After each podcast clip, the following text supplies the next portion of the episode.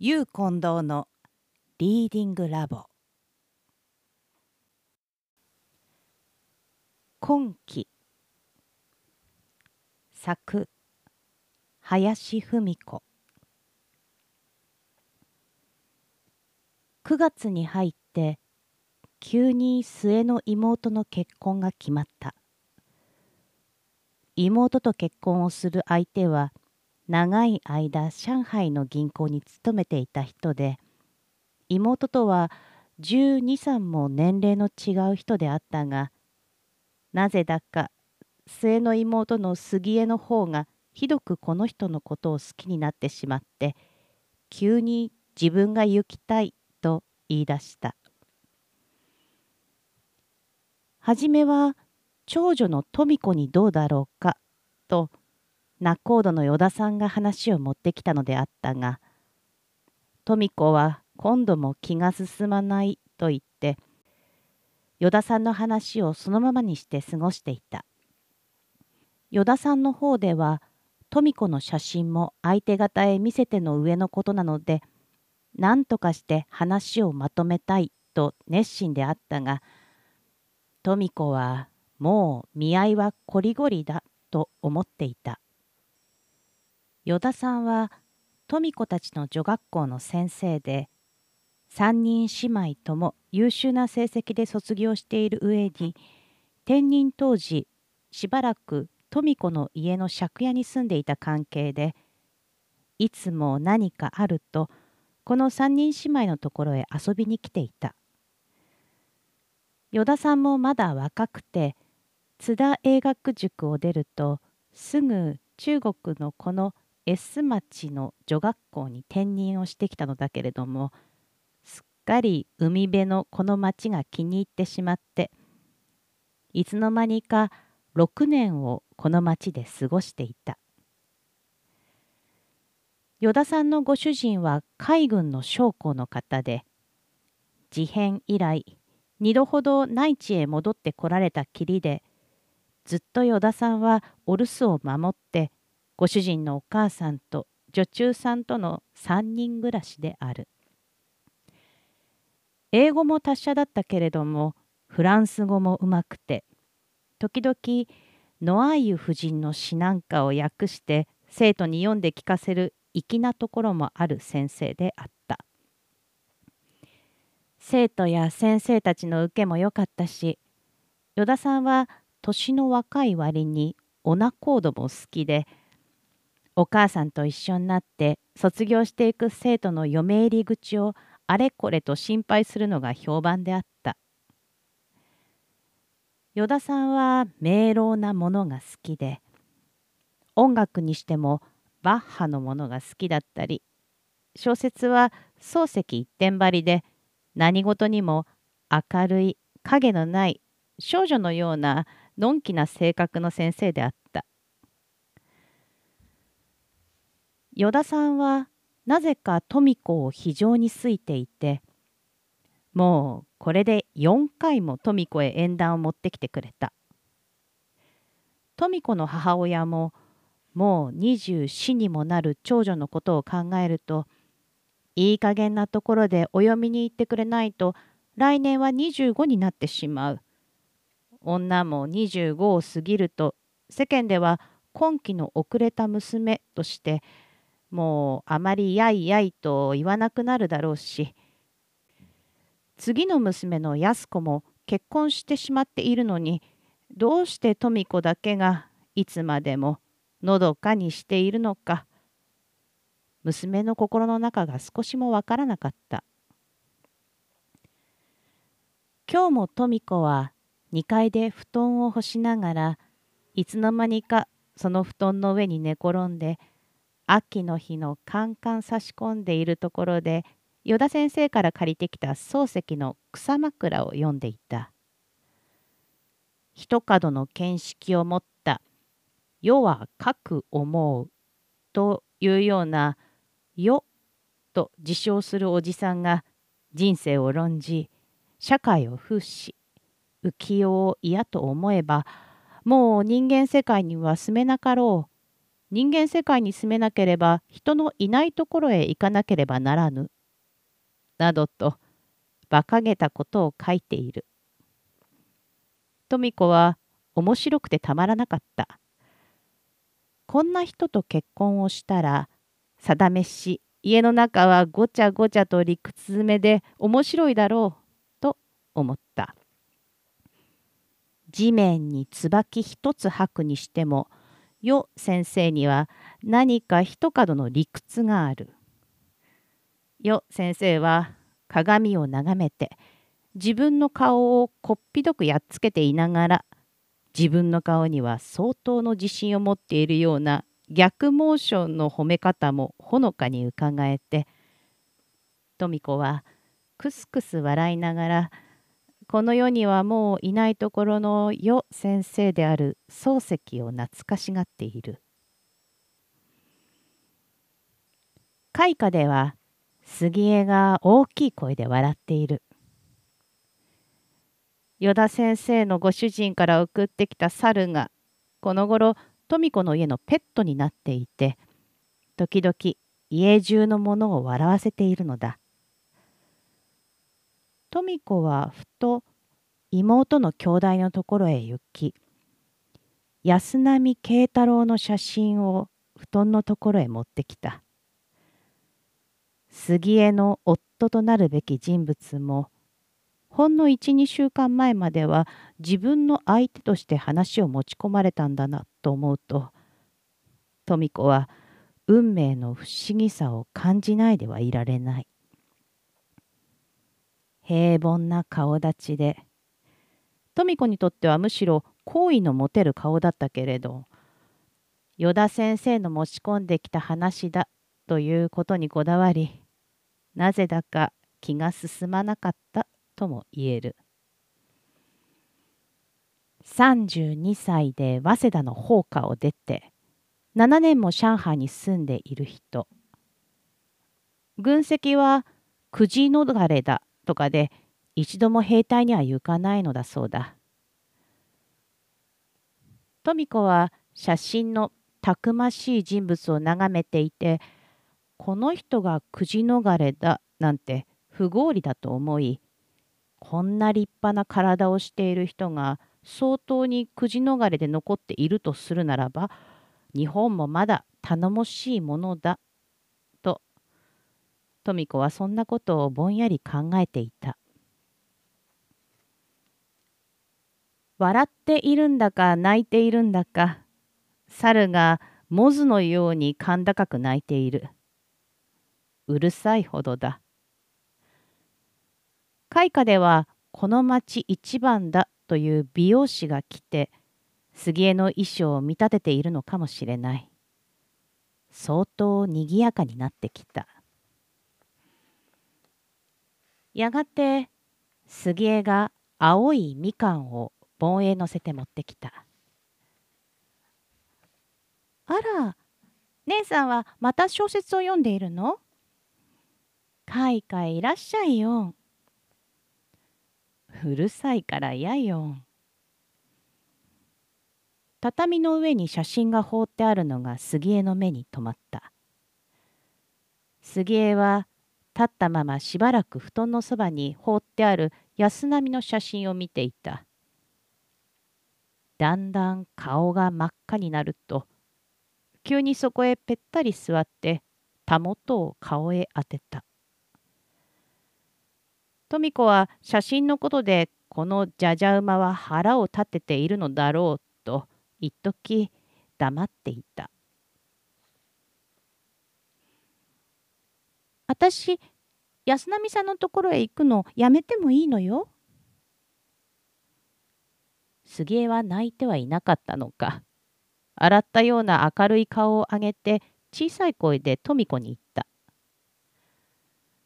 富子はなんだかこの写真を畳へ放り出しているので自分が誤解されたのだなと嫌な気持ちで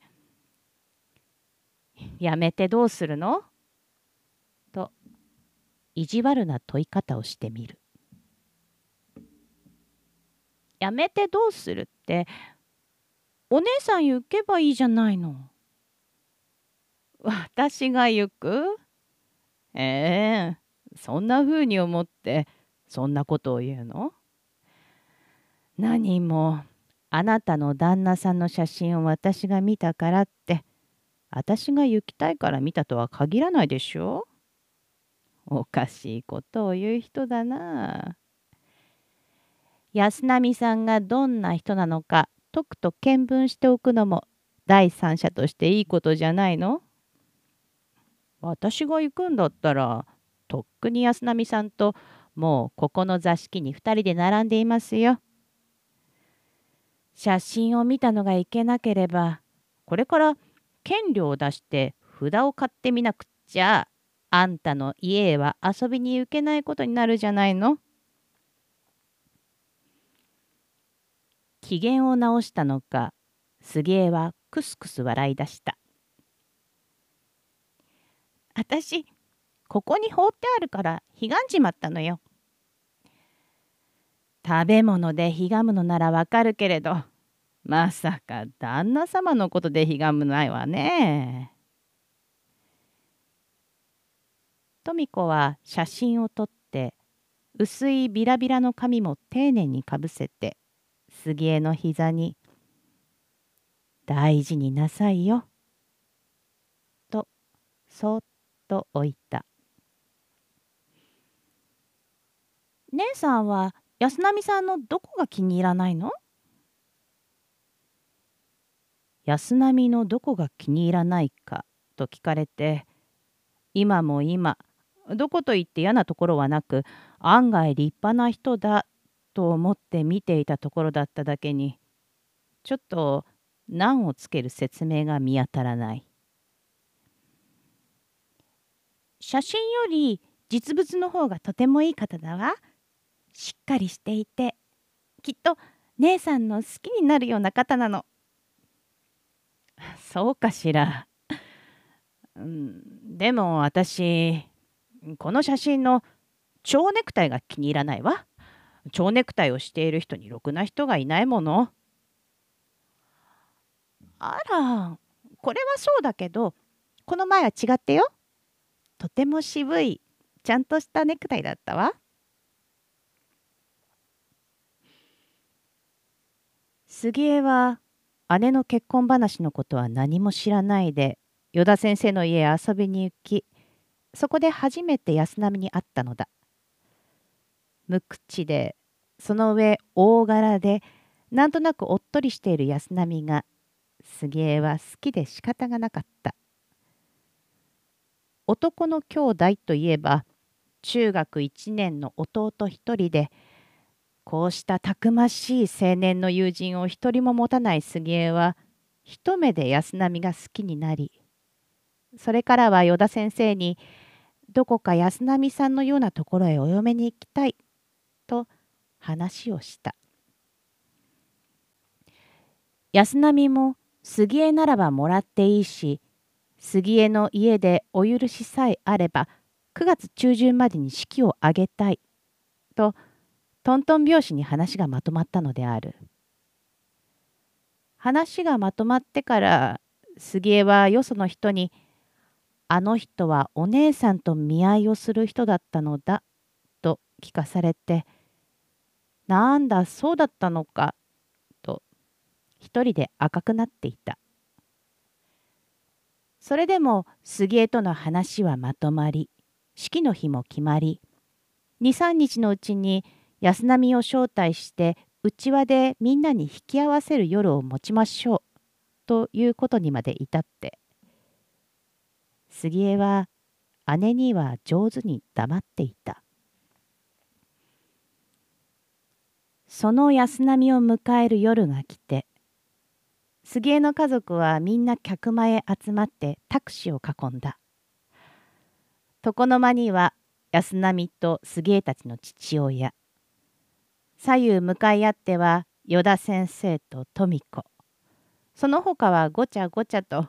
中学生だの母親だの杉江だの女中と並んでいる。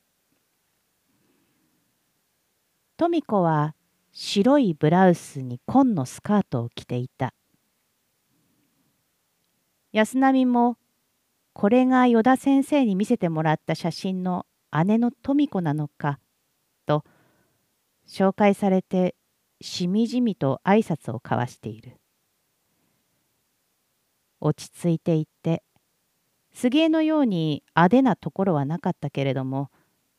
安波は長い間このような品のいい女性を求めていたような気がした。偏屈で無口で華美なことの嫌いな娘だと依田先生は富子のことを話していたものだ。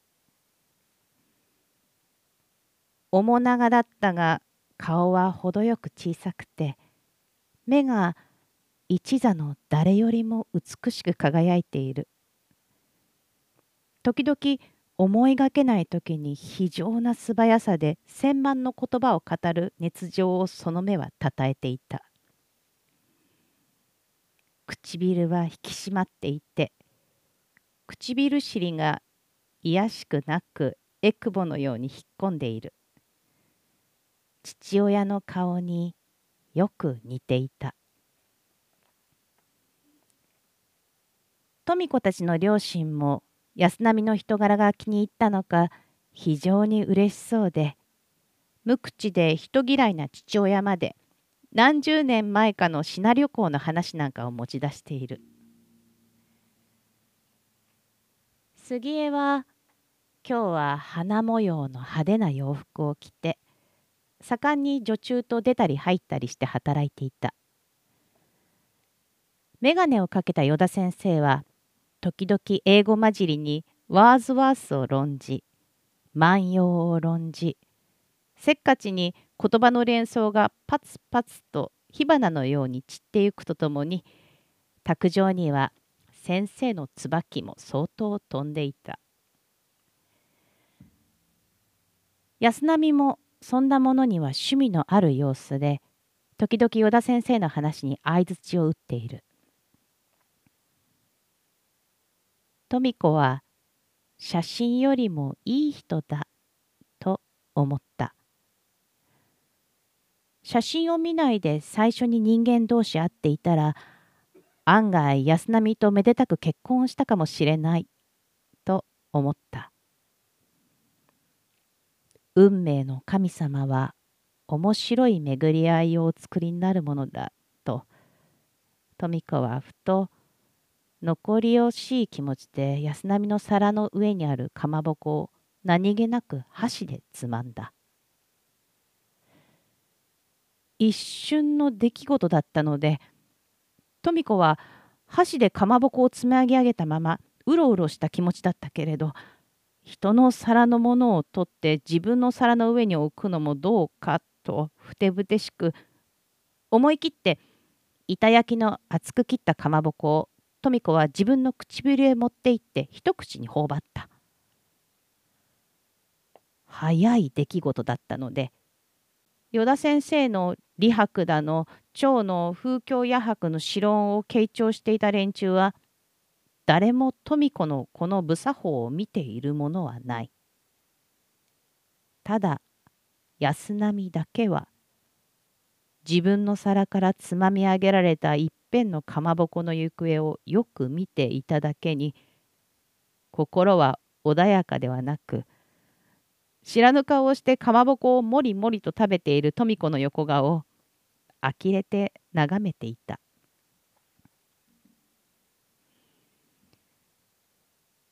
杉江が安波に嫁いで2年の歳月が夢のように過ぎた。その2年の間富子はどういう回り合わせなのかいい相手も見つからずいたずらに青春の月日を虚しく過ごして毎日品語を勉強することと相変わらず漱石を読むこと。その他には禅を少し研究し始めたことくらいが生活の変化で時々は女らしく台所に出て五目寿司を作ってみたり父の好きな団子汁を作ったりして淡々とした歳月を過ごしていたのである。もう26にもなると父も母も何も言わなくなり勝手にしたらいいだろうといった調子で中学生まで時々オールドミスと姉をからかったりする時があった。何と言われても富子は平気で声援はかすみ人生すべて非下の境地で悠々と自分の生活は自分で誰にも侵されないように固く殻を守っている。上海へ行った杉江が2年目に敗血症で亡くなり思いがけず富子は母と2人で上海へ旅立つことになった。家中でも一番元気だった杉江が亡くなったと聞いてさすがに母は一番可愛かった末娘だけに自分が行って骨を拾ってきたいと父をせがんでお供役に富子がついていくことになった。さて話には上海というところをさまざまに聞いてはいるけれどもいざ現実にそこを行ってみることになると富子は上海についてだんだん不安なものを感じてきてもいる。秋でシナの気候としては一番いいシーズンだったので心配をしたほど寒くもなく安波が取っておいてくれたブロードウェイマンションの8階の部屋に富子親子は落ち着くことができた。時々母親は思い出したように杉江は亡くなってからも高校で私は杉江のおかげで市内へ来たようなものだ。冗談交じりに言う時があった。富子はすっかり上海が好きになり何か職でもあったら23年とどまって働いてみたいとも思ったけれど1ヶ月ほどして杉江の遺骨を携えた安波と去年の冬生まれた赤ん坊とを抱えて富子と母は町へ戻ってきた。杉江の赤ん坊はすっかりおばあちゃんに気に入ってしまい牛乳の世話から何からみんな富子の母がするようになった。安波は杉江の弔いを済ませるとまた一人で上海へ戻っていたけれどそれからまた一年は無意に過ぎてしまった。ある日依田先生が興奮したような表情で富子を訪ねてきて安波が富子をもらいたいという手紙をよこしたけれどもあなたはどう思いますか？と藪から棒に聞きに来た。とてもいい手紙なの。安波さんはぜひ富子さんをもらいたいんですって。よかったら言ってあげてください。ええ、でも、また私が敗血症になって倒れるんじゃ。心の中では安波のところなら遠慮がないし遠い思い出の人として心に残っている人だったので行きたいとは思いながら富子はまたこんな意地悪を言っている。依田先生はムキになって怒って帰っていった。富子は依田先生の帰った後自分の部屋に入ってしばらく考え込んでいた。考えがうまくまとまらないので押し入れに入って布団の上へ這い上がると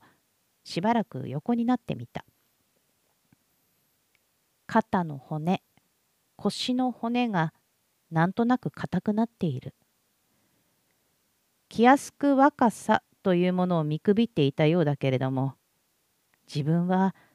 安波に値しない女になっているのかもしれない。と思えた。安波のためならばたとえどのようになってもお嫁に行きたい。と考えるのだけれど年齢の臆病さなのか富子は迷ってばかりいるのだ。いっぺんよく会って話をしたいと思った。手紙を出して一度帰ってもらってそれから話をしようと思った。富子が手紙を出してから間もなくである。安波は飛行機で戻ってきた。3年以前とは安波もだいぶ厳しく風貌が変わってきていた。富子の両親は富子さえ行く気持ちになってくれればという意向であるらしく富子には何にも面倒なことは言わなかった。23日して安波の落ち着いた様子を見ると富子が安波を散歩に誘った明治節でどこの家にも国旗が出ていてきれいな町である。小春日の暖かい日が町の後ろの山脈を銀色に照らしつけていた。魚市場を抜けて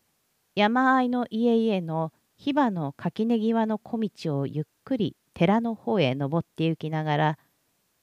富子は安波にこんなことを言った。私はもうおばあさんですよ。安波はびっくりしたように振り返ったが急に歩みを止めて「じゃあ僕が杖になってあげましょう。と言った。あら、もったいない杖ですのね。杖になってもらうつもりではなく、私はもう年を取っているから、あなたの奥様になる資格はないのです、というつもりだったのだ。安波は富子のそばへ寄ってきて、富子の右腕を取った。腕を取られて富子は心の内で恥ずかしさにうんうんうなっている。胸に激しい動悸が打ち始め、なんだか歩くことができないほど荒々しい感情にとらわれてきた。一体どこからこんな激しい思いが湧いてくるのか。自分にもこんな思いが湧いてくる火の蔵があったのかと富子は不思議だった僕は何にも言う資格はないかもしれないけれど安波はそう言って一番最初の二人の絆を言い出しかけたようだったがなんとなくわざとらしく考えたのか話を途中で切ってしまった。富子が真っ赤になり腕をブルブル震わしているのが自分の胸に伝わりもうそれで富子の心も分かったようで安波は安心したように右の手で垣根の草をむしりながら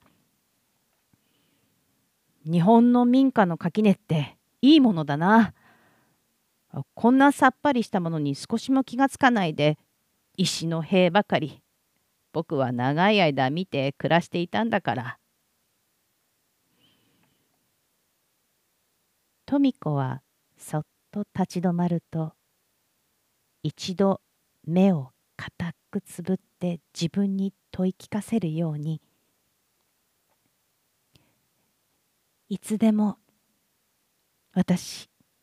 行きます。早く式を済ましてくださるように母さんにあなたから言ってくださいね。とぽーっ大きく目を見開いて小さい声で言った。寺の五重の塔のところで昼間の電気がキラキラ光っていて子供たちが騒々しく騒いでいた。